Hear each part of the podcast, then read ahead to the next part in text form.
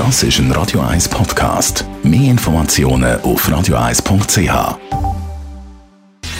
Gesundheit und Wissenschaft auf Radio 1. Unterstützt vom Kopfwehzentrum Irlande Zürich. www.kopfwww.ch Gut 20.000 Entscheidungen treffen wir jeden Tag. Das fängt an bei, um welche Zeit stehe ich auf, was esse ich zum Morgen, was lege ich an, bis hin zu, mit wem gehe ich auf ein Feierabendbier, wo kaufe ich meine Gesichtsmaske und wann gehe ich ins Bett.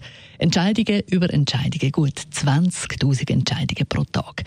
Aber was entscheidet dann eigentlich darüber, welche Entscheidungen das wir treffen? Und wann entwickelt sich unser Entscheidungsverhalten? Genau dieser Frage sind Forscher nachgegangen.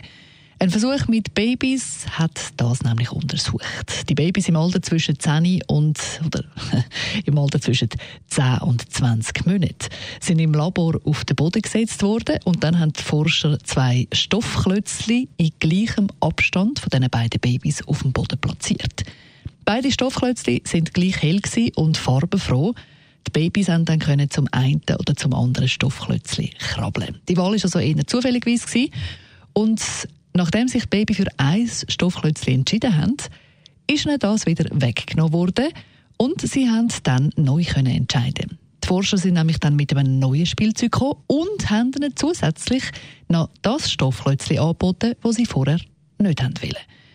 Und die Babys haben durchs Band durch sich für das neue Spielzeug entschieden und nicht für das, was sie vorher verschmäht haben, also nicht für das Stoffklötzchen. Und so sind die Forscher darauf gekommen, dass scheinbar als wie so eine äh, innere äh, Überzeugung ist, dass Babys gefunden haben, wenn ich das ja vorher nicht gewählt habe, dann habe ich das wahrscheinlich nicht gut gefunden, also ist es wahrscheinlich auch nicht gut. Und darum sage ich so, dass man sich dann immer wieder für das entscheidet, was man quasi schon kennt. Die Forscher wollen wissen, ist es einfach das Neue, was allenfalls spannend ist, das könnte ja auch sein. Darum haben sie dann den Versuch nochmal gemacht, haben also wieder das Baby auf den Boden gesetzt, haben zwei Stoffklötzchen angelegt. Das Mal hat das Baby aber nicht selber entscheiden, welches Stoffklötzchen es will, sondern die Forscher haben entschieden und haben dem Baby einfach ein Stoffklötzchen gegeben. Das ist dann wieder weggenommen worden und nachher ist dem Baby ebenfalls ein neues Spielzeug und das Stoffklötzchen, das es nicht haben wollen, angeboten worden.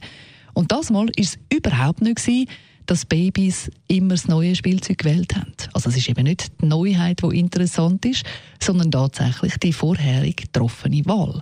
Also wenn Babys vorher nicht können selber entscheiden und jetzt können sie plötzlich selber entscheiden, dann ist die Wahl überhaupt nicht immer die gleiche gewesen.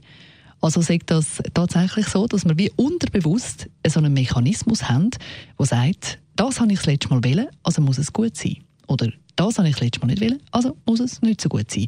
Und so entstehen eben Vorlieben tatsächlich aufgrund von je nachdem zufällig getroffenen Entscheidungen und die beeinflussen dann unsere zukünftigen Entscheidungen, wie wir eben durchs Leben gehen und wie wir unsere Entscheidungen treffen.